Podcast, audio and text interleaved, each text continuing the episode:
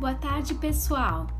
Hoje a aula vai ser no formato de podcast e é sobre transtorno do espectro autista.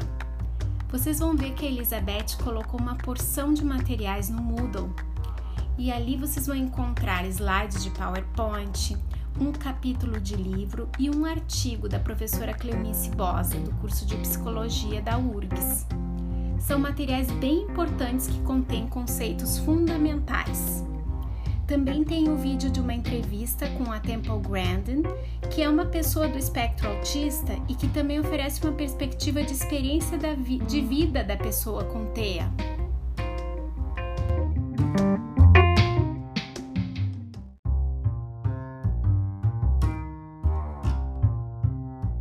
Nesse podcast, nós vamos tratar sobre caracterização do quadro de TEA e etiologia conceitos e um modelo teórico que oferece suporte para a compreensão das alterações comunicativas da pessoa com TEA e avaliação em crianças suspeitas de TEA.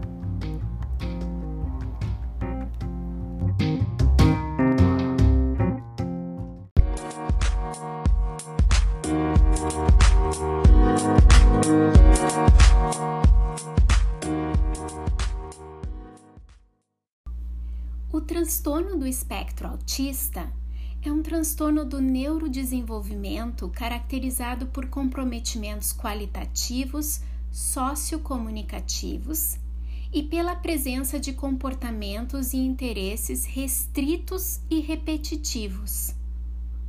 Existe uma ampla variabilidade sintomatológica e nós sabemos também hoje que a etiologia é multifatorial, ou seja, não existe uma só causa para explicar o transtorno do espectro autista. Tanto fatores orgânicos como fatores ambientais estão envolvidos na etiologia desse transtorno. Nós utilizamos a palavra espectro porque ela tem uma abrangência maior então, se justifica pela heterogeneidade comportamental e sintomatológica, juntamente com a possível existência de fatores etiológicos diversos. Sobre etiologia, ainda, nós sabemos que existe um forte com componente familiar na etiologia desse transtorno, com valores de recorrência altos entre irmãos ou seja, de 20 a 50% os estudos americanos apontam, de recorrência entre irmãos. Também os estudos americanos e europeus mostram uma prevalência na população entre 2 e 3%. E há uma prevalência maior entre meninos do que meninas, aproximadamente de 4 para 1. Apesar dos fortes indicativos do componente genético envolvido na etiologia, outros fatores, como condições periconcepcionais, pré-natais, pós-natais e ambientais, influem. Ambientais nós podemos dar exemplo, como exemplo saúde mental da mãe e baixas condições socioeconômicas. Para aqueles de vocês que têm interesse em entender melhor sobre os fatores ambientais que podem influenciar no risco para o transtorno do espectro autista, nós recomendamos um artigo publicado em 2017 de autoria de Karime com K e colaboradores. O título é Environmental Factors Influencing the Risk of Autism. Está publicado no Journal of Research in Medical Sciences. Esse é um artigo interessante porque ele fala tanto dos estudos da epigenética isso é, a ciência que trata dos mecanismos moleculares envolvidos na interação entre fatores ambientais e na expressão da informação contida no DNA, quanto também cita fatores ambientais que já existem comprovante de que influenciam no aparecimento dos sintomas de TEA.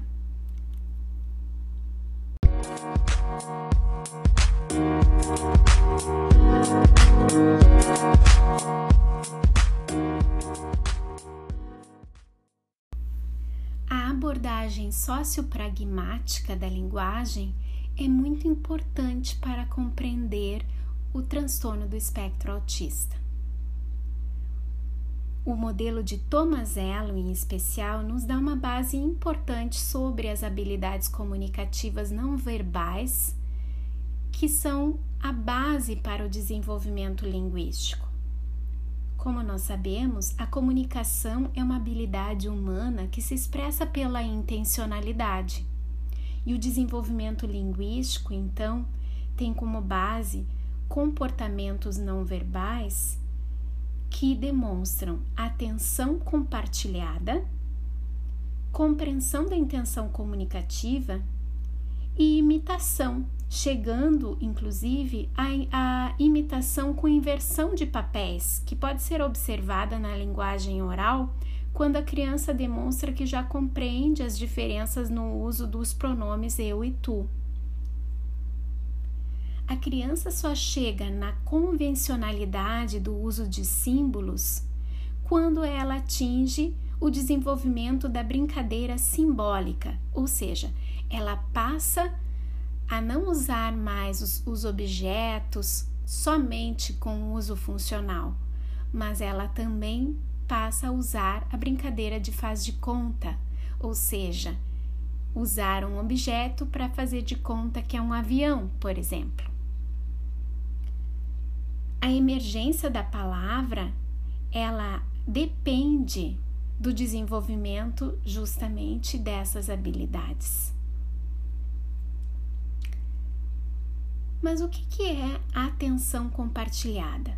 Um conceito tão fundamental do qual fala o modelo de Tomazello. Para termos atenção compartilhada, nós precisamos entender uma relação numa, num formato triádico.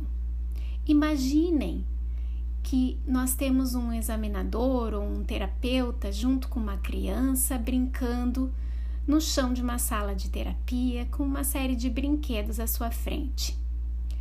Um brinquedo que interesse a criança pode ser aquele outro elemento, o terceiro elemento do qual nós queremos observar se vai haver atenção compartilhada. Se o terapeuta oferece o brinquedo à criança por meio de gestos, por meio de vocalizações, olhares, chamadas, utilizando palavras, ele vai estar observando se a criança apresenta resposta de atenção compartilhada. Ele vai justamente perceber se a criança vai utilizar os seus canais de comunicação não verbais como o olhar, como a expressão facial, como a vocalização, para demonstrar interesse para com o objeto, alternando olhares com o terapeuta e o objeto. A iniciativa de atenção compartilhada é justamente o tipo de função comunicativa mais complexo e mais infrequente na criança com transtorno do espectro autista. Para expressar iniciativa de atenção compartilhada, a criança precisa coordenar mais de um canal de comunicação, por exemplo, o olhar e um gesto, para com o adulto que está junto com ela. Poderia ser uma criança, estou aqui dando um exemplo. Então, para ter iniciativa de atenção compartilhada, a criança pode, por exemplo, tentar pegar um objeto e fazer uma vocalização e olhar para o terapeuta para solicitar, por exemplo, ajuda para acionar um brinquedo que vai fazer barulho ou vai se movimentar a partir desse acionamento do terapeuta. Se nós observarmos que a criança ela coordena o olhar com a expressão facial ou com o gesto apontando esse brinquedo ou trazendo esse brinquedo para o adulto, nós temos uma iniciativa de atenção compartilhada. Porém, essa é, esse é um comportamento menos frequente nas crianças que apresentam transtorno do espectro autista.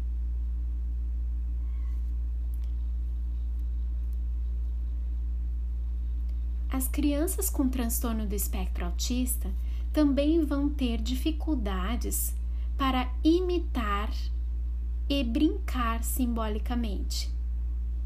Como nós sabemos, a imitação é essencial para o desenvolvimento da linguagem.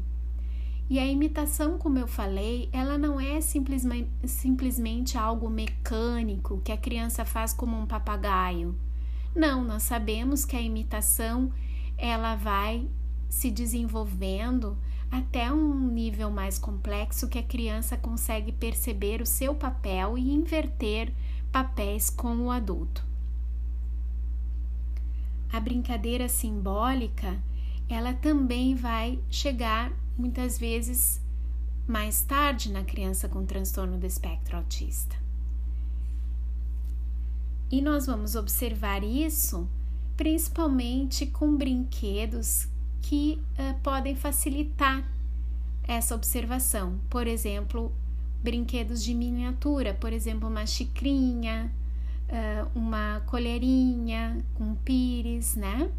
Esses brinquedos com miniatura, eles facilitam que a criança utilize o, o objeto uh, de forma simbólica, mas com a sua função. Por exemplo, se ela mexer com a colherinha na xícara, ela está fazendo de conta e, e ela tomar né, um golinho sem nada naquela xicrinha, ela está mostrando que ela está fazendo de conta que na ausência do café, ela está tomando café. A brincadeira simbólica ela atinge uma complexidade maior quando a criança é capaz de pegar um brinquedo e fazer de conta, por exemplo, que ele é um avião que pode voar.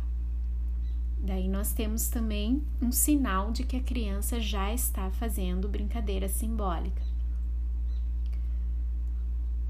Nós também vamos observar que as crianças com transtorno do espectro autista têm dificuldades para compreender e expressar comportamentos comunicativos no contexto social ou seja, elas vão ter um pouco mais de dificuldade para perceber o que elas podem e o que elas não podem em cada contexto social expressar, né?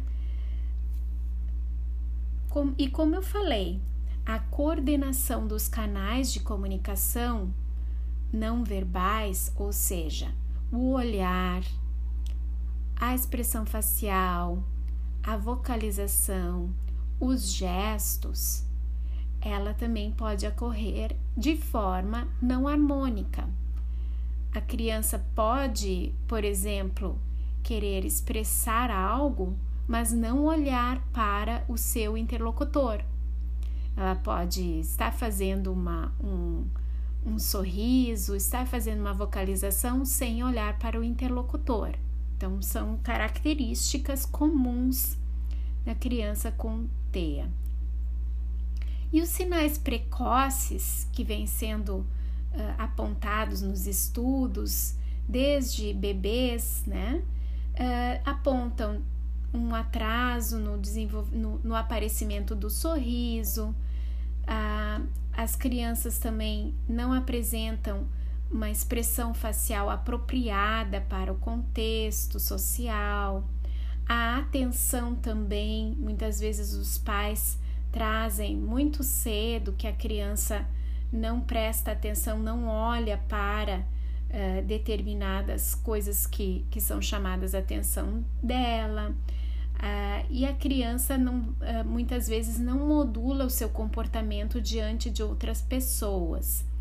Pode ter comportamentos, vamos dizer, pouco esperados, seja eles de uma reação é, muito grande para com alguma algum interlocutor uh, novo, né? A presença de uma pessoa nova no ambiente ou uh, mesmo de não não expressar reação com a chegada de uma pessoa. Então, nós vamos observar isso principalmente de maneira não verbal, com, no, no contato visto, visual e gestual. E nós vamos observar, como eu falei, respostas exacerbadas a estímulos uh, muito que para ela ela pode existir uma hipersensibilidade, principalmente a estímulos auditivos.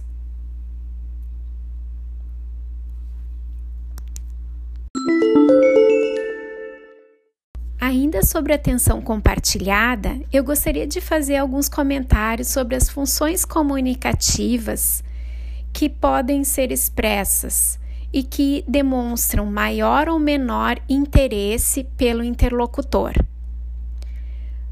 Vamos dar o exemplo da solicitação de objeto ou de brinquedo. Nós podemos observar que a criança com TEA, ao querer que, um, que o terapeuta, por exemplo, abra uma caixinha que ele não, ela não consegue abrir porque não consegue uh, tirar a tampa, que é de enroscar, por exemplo, para pegar um brinquedo que esteja lá dentro, que interessa a ela, essa criança pode, por exemplo, pegar a mão do terapeuta sem olhar pra, para o terapeuta, para a face do terapeuta, e ela pode simplesmente pegar a mão e colocar em cima da, da caixinha, né? Em cima do, desse tapuer, para usar a mão como se fosse uma ferramenta que vai abrir a caixa, que é o que ela quer. Então, o uso da mão como ferramenta é como se fosse ainda essa criança não consegue perceber que ela deve emitir um pedido de ajuda coordenando o seu olhar, a sua vocalização, o seu gesto para esse agente intencional que está junto com ela, que é o seu interlocutor. Então, ela usa a mão dessa pessoa como se fosse um instrumento, uma ferramenta para conseguir o que ela quer. Isso é muito diferente, obviamente, do que quando a criança coordena o olhar e a vocalização, pega o brinquedo, mostra para o adulto e solicita dessa forma que ele abra a caixa.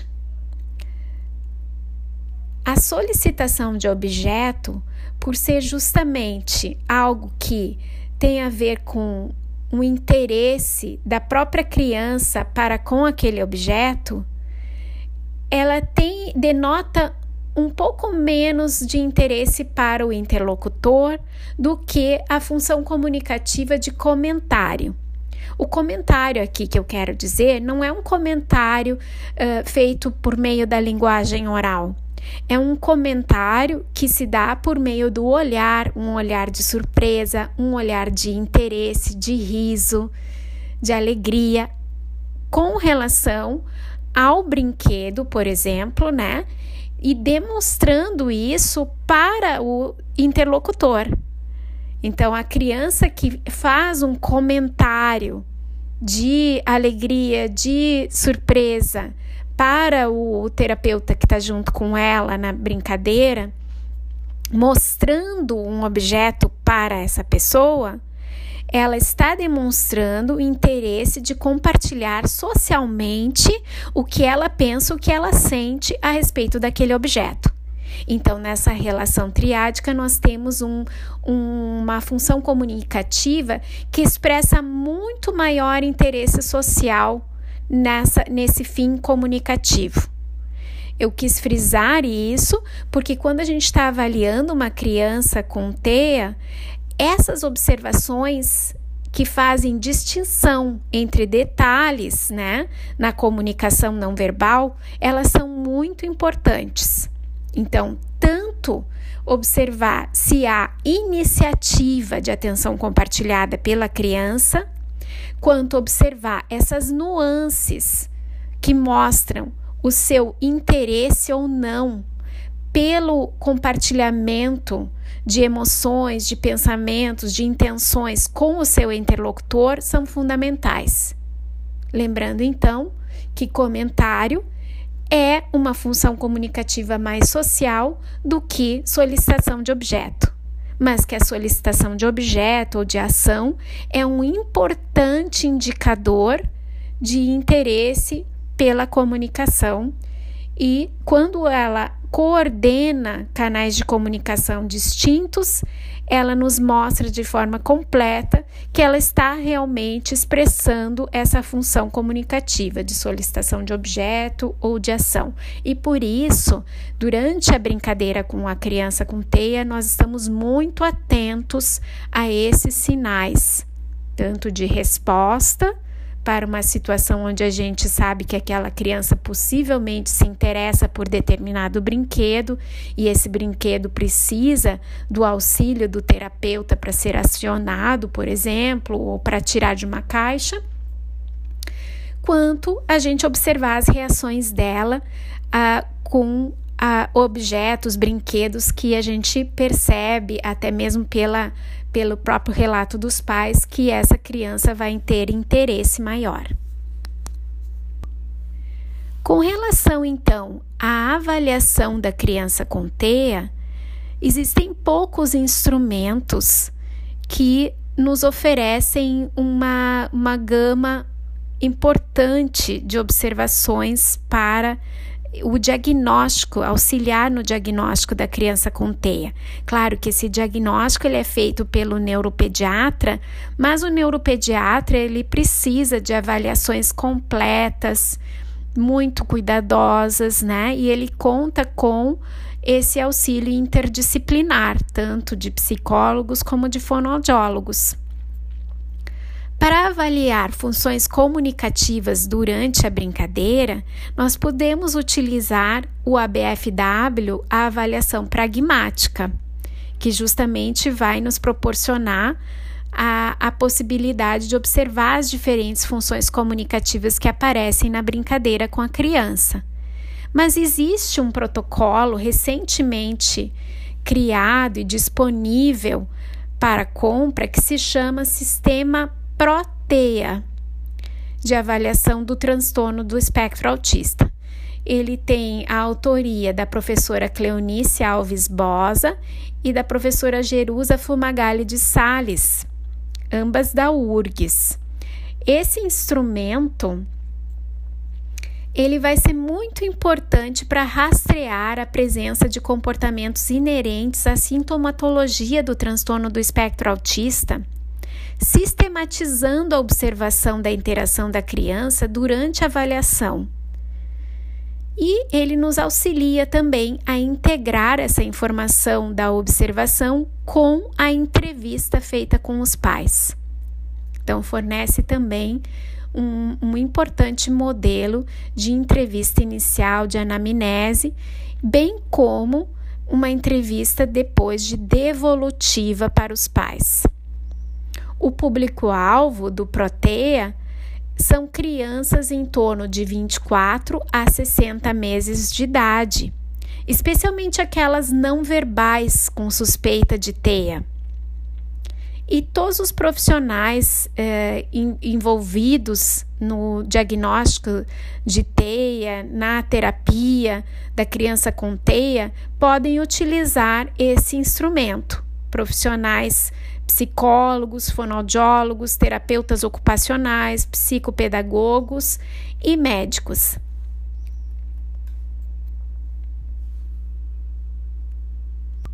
Durante a brincadeira com a criança, usando o Proteia, vai ser muito importante que o terapeuta adote um comportamento sincrônico e responsivo no contexto triádico de relação entre a, a criança e os brinquedos.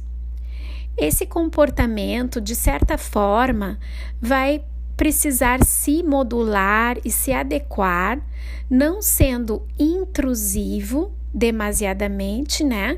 Porque quando nós tivermos situações de desorganização, situações que podem prejudicar a criança, se a criança estiver tendo é, comportamentos autolesivos, por exemplo, é necessário fazer interferências para, para proteger a criança, né? Mas interferências impróprias do adulto com relação às atividades da criança, elas não são recomendadas, ou seja, ficar intrusivamente o tempo todo querendo dirigir o comportamento da criança não é recomendável. O que é recomendável é que se faça um balanço entre a atividade livre de brincadeira, sempre cuidando para que não uh, exceda demais o número de brinquedos que estão ali no chão da sala. E também atividades mais estruturadas, onde a gente tem alguns brinquedos no chão, outros numa caixa fechada, que não estão tão ao alcance da criança né? E nessa, nesse sentido da atividade mais é, estruturada, a gente tem um comportamento verbal e não verbal do adulto, do, do terapeuta, dirigindo as ações da criança de uma forma sutil. Sempre que o, o adulto tiver uh, que uh, retirar um brinquedo que a criança está interagindo, se esse, essa, retirada for feita de forma cuidadosa, porque a criança está demasiadamente dando atenção àquele brinquedo, já num interesse repetitivo e estereotipado, e a gente já quer passar para uma outra atividade que pode proporcionar mais comunicação, se recomenda, por exemplo, que se troque, né? À medida que a, que a gente percebe que é possível que a criança uh, possa apresentar um, um, maior interesse por um outro brinquedo, que se troque sutilmente esse brinquedo pelo outro, né? Sem fazer alardes, né? Sem confrontar a criança. Mas, evidentemente, antes de fazer qualquer observação sistemática do comportamento da criança, é necessário que, primeiramente, a gente faça uma entrevista de anamnese com os pais. Nesse momento, evidentemente, é muito importante que a criança não esteja presente. Tanto porque a criança necessita de atenção, quanto porque os pais necessitam de liberdade para falar. E nesse momento, evidentemente, nós precisamos ter muita habilidade para conversar com casais, né? Em geral, a gente tem que ter muito tato, inclusive para tratar diretamente do tema diagnóstico. E muitas vezes esses pais não estão preparados para isso, porque toda a, a avaliação que antecede pode ser justamente porque há uma suspeita, não há ainda uma confirmação do diagnóstico. Essa anamnese ou entrevista inicial, geralmente ela se dá em duas sessões. Ela está descrita no sistema Proteia, né? E ela vai justamente seguir uma estrutura que vai nos uh, permitir conversar com os pais a respeito uh, de questões envolvidas desde uh, todos os aspectos que podem ser importantes para compreender uh, o motivo da avaliação, ou seja, a queixa da família, e passando pelo histórico da gestação até o momento da, da avaliação, histórico de comunicação da criança como que ela se expressa, o todo o seu desenvolvimento desde a gestação, desde se essa criança foi planejada, os primeiros sinais de transtorno do espectro autista, que, claro, nós uh, vamos estar atentos para observar como foi essa comunicação, né? Não necessariamente falando do transtorno do espectro autista de forma aberta nesse primeiro momento. E nós vamos estar especialmente interessados também nas informações complementares a partir dos resultados de testes, de exames do próprio neuropediatra, né? Porque em geral os neuropediatras solicitam um eletroencefalograma, uma tomografia, né? E nós sabemos que em termos neuroanatômicos nenhum sinal é identificado, né? Mas em termos eletroencefalográficos, algumas síndromes neurológicas podem apresentar comportamentos autísticos, sem que seja de fato o transtorno do espectro autista clássico, né? Que, que, que não seria causado por uma síndrome neurológica que apresenta convulsões, por exemplo. Após esse momento de anamnese, de entrevista com os pais, que vai formando esse vínculo de confiança com os pais, nós temos então as sessões de observação do comportamento da criança. E isso se dá sempre na presença inicial dos pais, né? Eles podem, na terceira sessão, já sair, mas isso vai depender das reações da criança, se eles vão sair ou não da, da sala de terapia.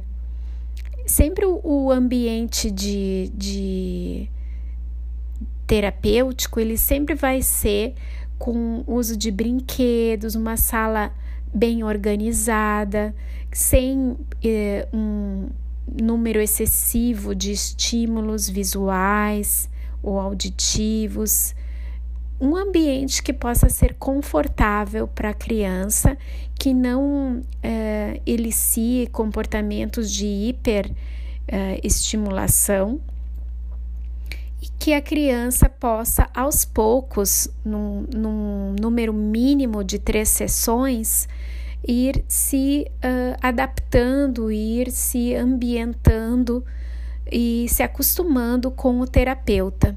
Como eu disse, nós vamos convidar o, o, os pais ou a mãe, aquele, aquele familiar que está mais tempo com a criança, para estar junto na sessão e nós vamos ter brinquedos. Em geral, uh, a gente utiliza um, um tapete, um, um material uh, molinho no chão que possa uh, trazer conforto para sentar no chão com brinquedos, né?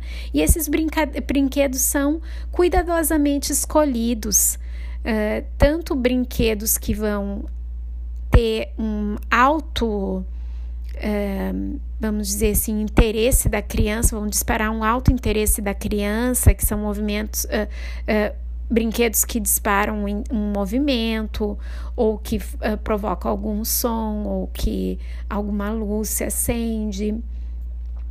Esses brinquedos em geral chamam mais a atenção da criança com teia e eles vão ser utilizados justamente para observar se vai uh, existir comportamentos de solicitação de objeto, de assistência ou mesmo de comentário.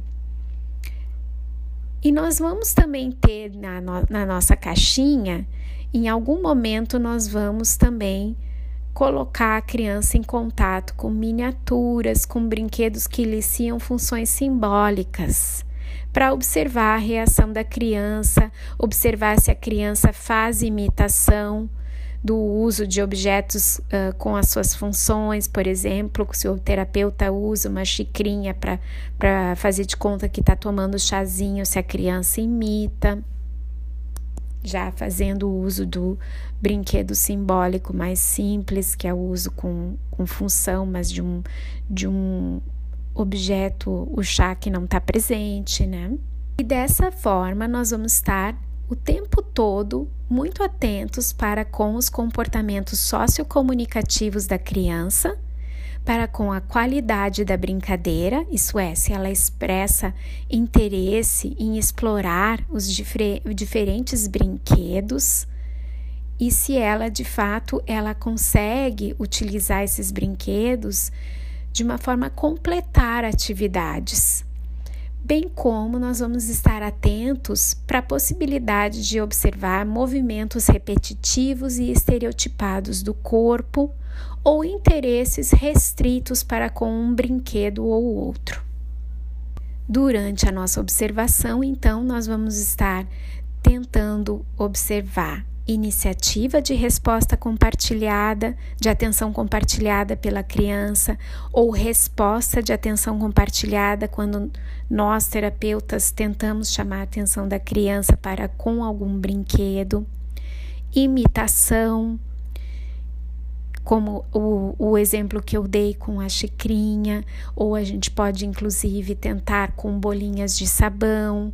Quando a gente utiliza a bolinha de sabão, a gente direciona justamente um instrumento que vai ir diretamente muito próximo à face do terapeuta e a gente vai tentar observar se essa criança vai então olhar para o terapeuta, para a face do terapeuta, se ela vai se interessar em tentar fazer o mesmo, imitando o terapeuta para fazer bolinhas de sabão. E tudo isso vai denotar se há um engajamento social e se ao longo das sessões que vão se decorrer, a gente começa a observar o sorriso da criança, um cumprimento na chegada, a despedida na saída, como essa criança vai se comportar se a mãe uh, ou os pais saírem da sessão, né, saírem da sala, avisarem que estão saindo e sutilmente saírem. Se essa criança vai olhar para eles, vai demonstrar que percebeu e, e vai permanecer na brincadeira, ou se ela vai ter uma reação catastrófica, demandando então que os pais permaneçam na sala. Tudo isso vai ser observado.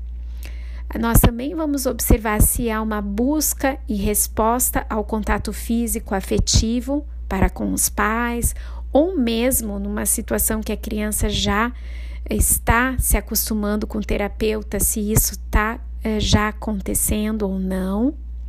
A busca de assistência, como eu falei, a gente vai provocar essas situações quando a gente utilizar brinquedos que a, que a criança tem interesse maior dentro de uma caixa que ela não consegue abrir ou em cima de um armário que ela esteja visível para ela, mas que ela não alcance e ela precisa solicitar.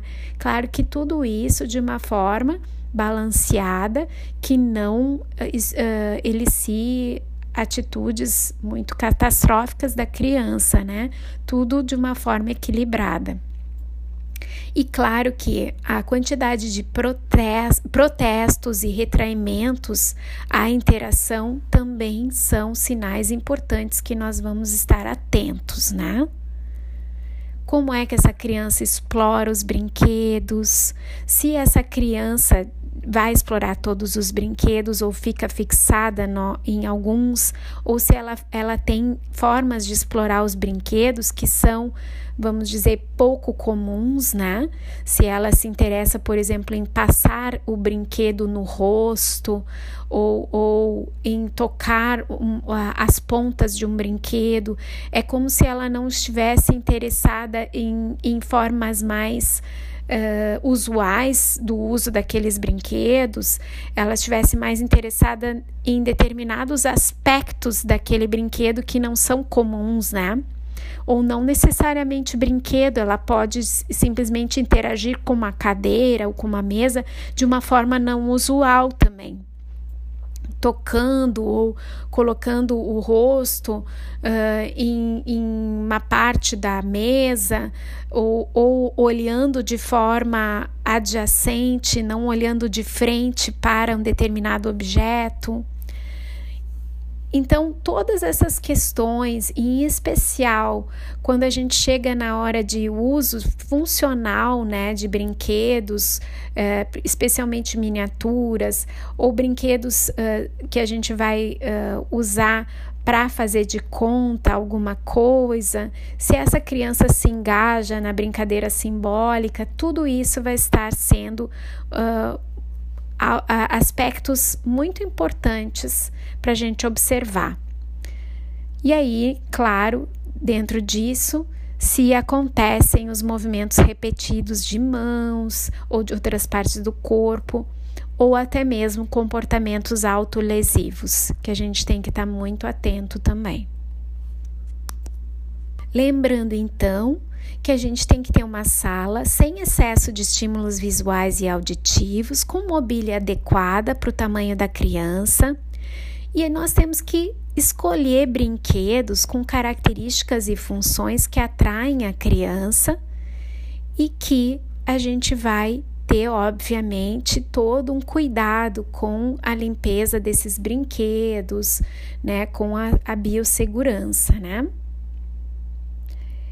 E, evidentemente, a formação do terapeuta que vai avaliar é muito importante no sentido dele ter um estilo interativo não intrusivo. Como eu falei, é importante que a gente saiba dirigir o comportamento da criança quando é necessário, obviamente, para a gente conseguir poder oferecer oportunidades que vão nos dar sinais importantes sobre a comunicação dela mas não o tempo todo de forma diretiva. Então, uma primeira sessão, a gente fica muito mais uh, deixando a criança demonstrar quais são os interesses dela, claro, sem muitos estímulos excessivos na sala, mas deixando ela de forma mais livre.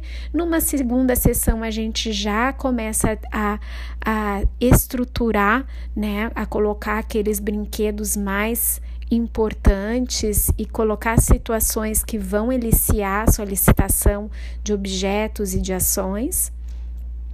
E nós vamos uh, precisar, em alguns casos, a, lança mão de, de interferir no comportamento da criança se ela estiver fazendo uh, comportamentos autolesivos ou estiver em reações catastróficas prejudici prejudiciais a ela ou com uma, uma fixação exacerbada em determinado brinquedo, nós vamos precisar ter um jogo de cintura para conseguir chamar a atenção da criança sobre um outro objeto e trocando esse objeto de forma harmônica, sempre com um tom de voz uh, muito calmo e sempre uh, dando preferência para que a mãe possa tomar atitudes, mas lembrando que o terapeuta ele está também uh, muito cuidadoso, observando como se comporta essa mãe, esse pai, né, para ver se eles precisam também de um modelo,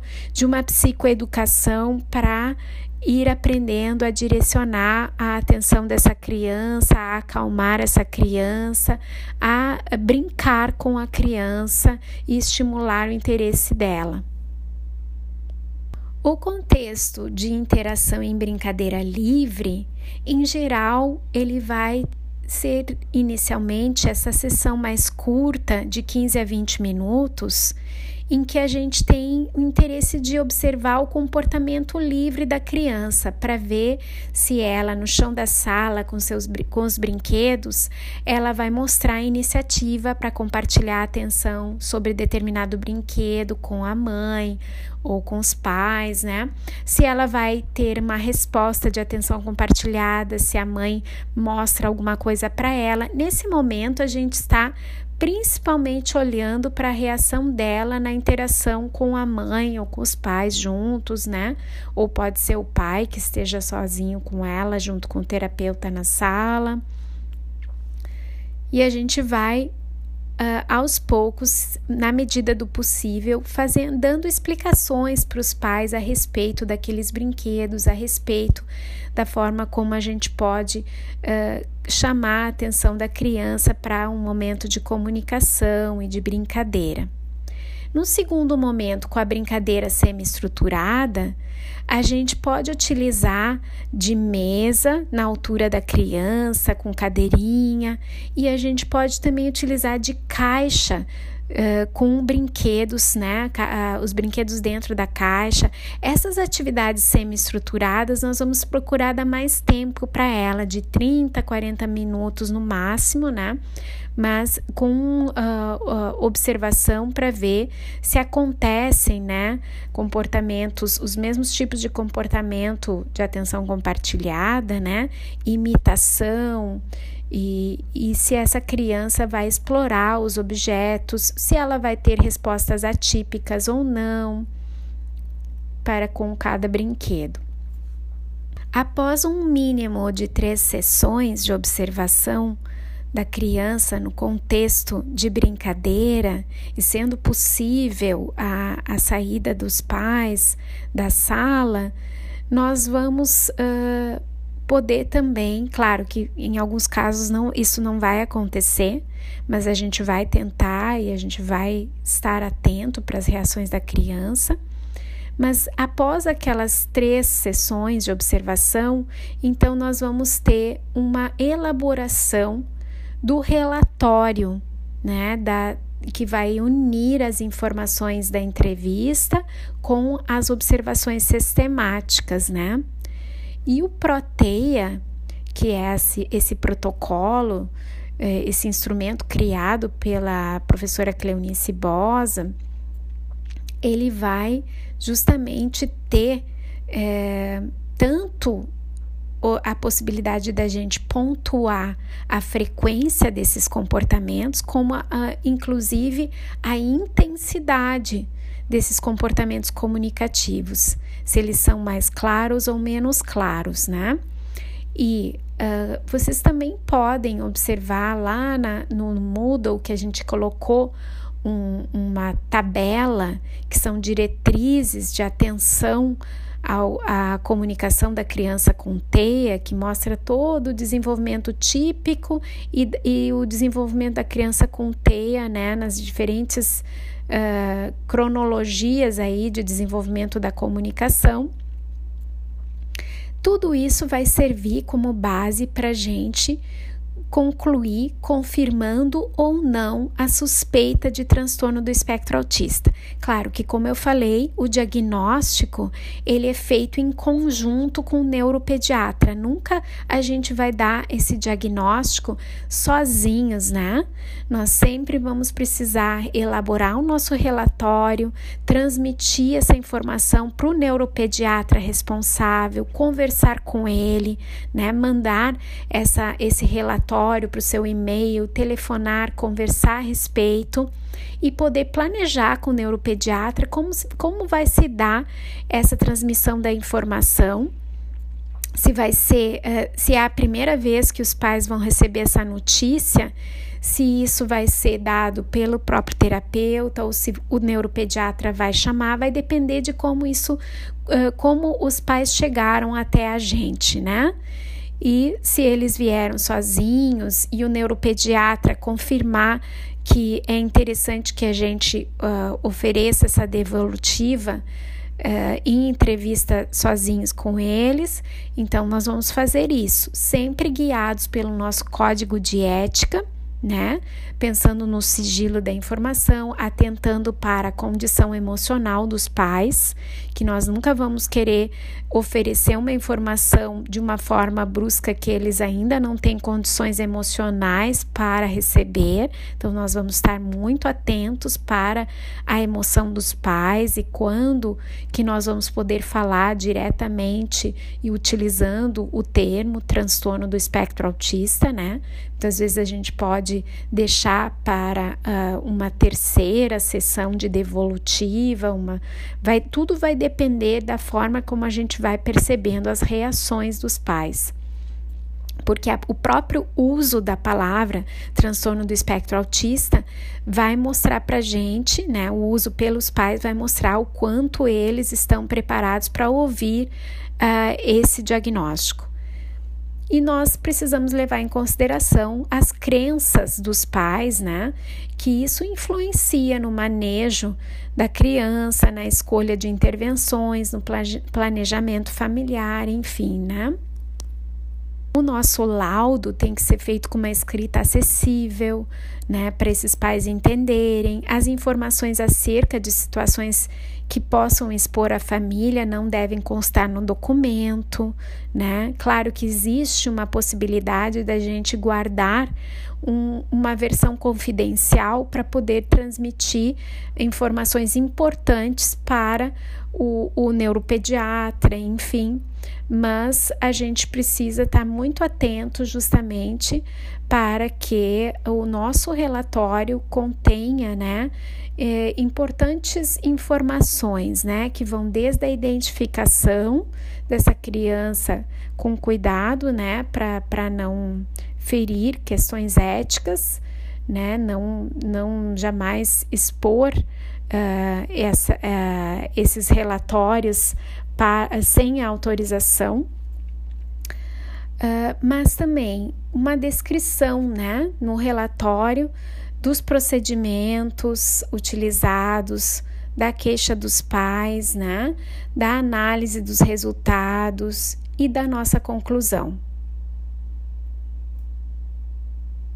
Lembrando então que a observação sistemática do comportamento da criança no Proteia está focada na iniciativa e na resposta de atenção compartilhada, nos comportamentos de imitação, na brincadeira simbólica e na observação de movimentos repetitivos de outras partes do corpo. Era isso, pessoal. Esses são os pontos mais importantes sobre transtorno do espectro autista e sobre a avaliação de crianças com suspeita de transtornos do espectro autista.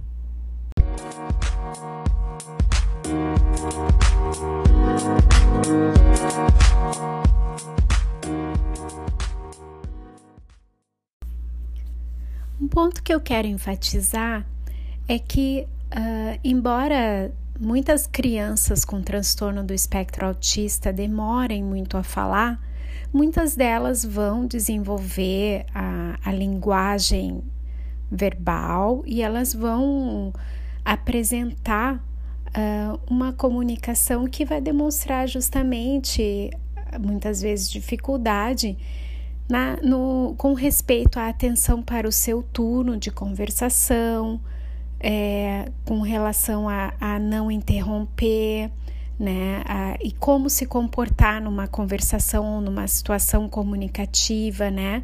Perceber a, a, o momento é, em que não deve falar nada ou, ou cuidar, né? Para, para proteger o, a, a face do seu interlocutor.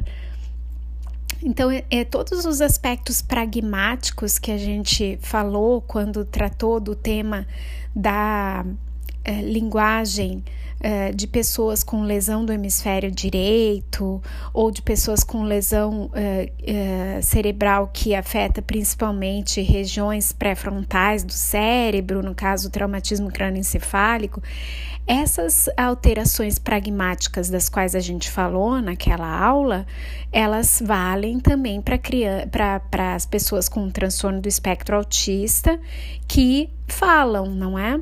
Então, para, para o adolescente, para o adulto com transtorno do espectro autista, em especial aqueles com, com autismo de alto funcionamento, a gente vai perceber justamente uh, essas questões né, na conversação, com uma dificuldade em aspectos ligados aos comportamentos cooperativos na conversação, uh, e vai continuar ali um, uma, alguns sinais não verbais também, como o pouco.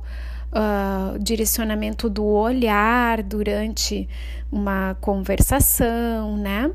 Contar uma história pode, pode ser um pouco mais difícil de organizar o pensamento para contar uma história, expressar várias ideias conectadas com o mesmo tema, né? Então a gente vai perceber que a mudança de tema, de tópico, pode acontecer de forma abrupta também.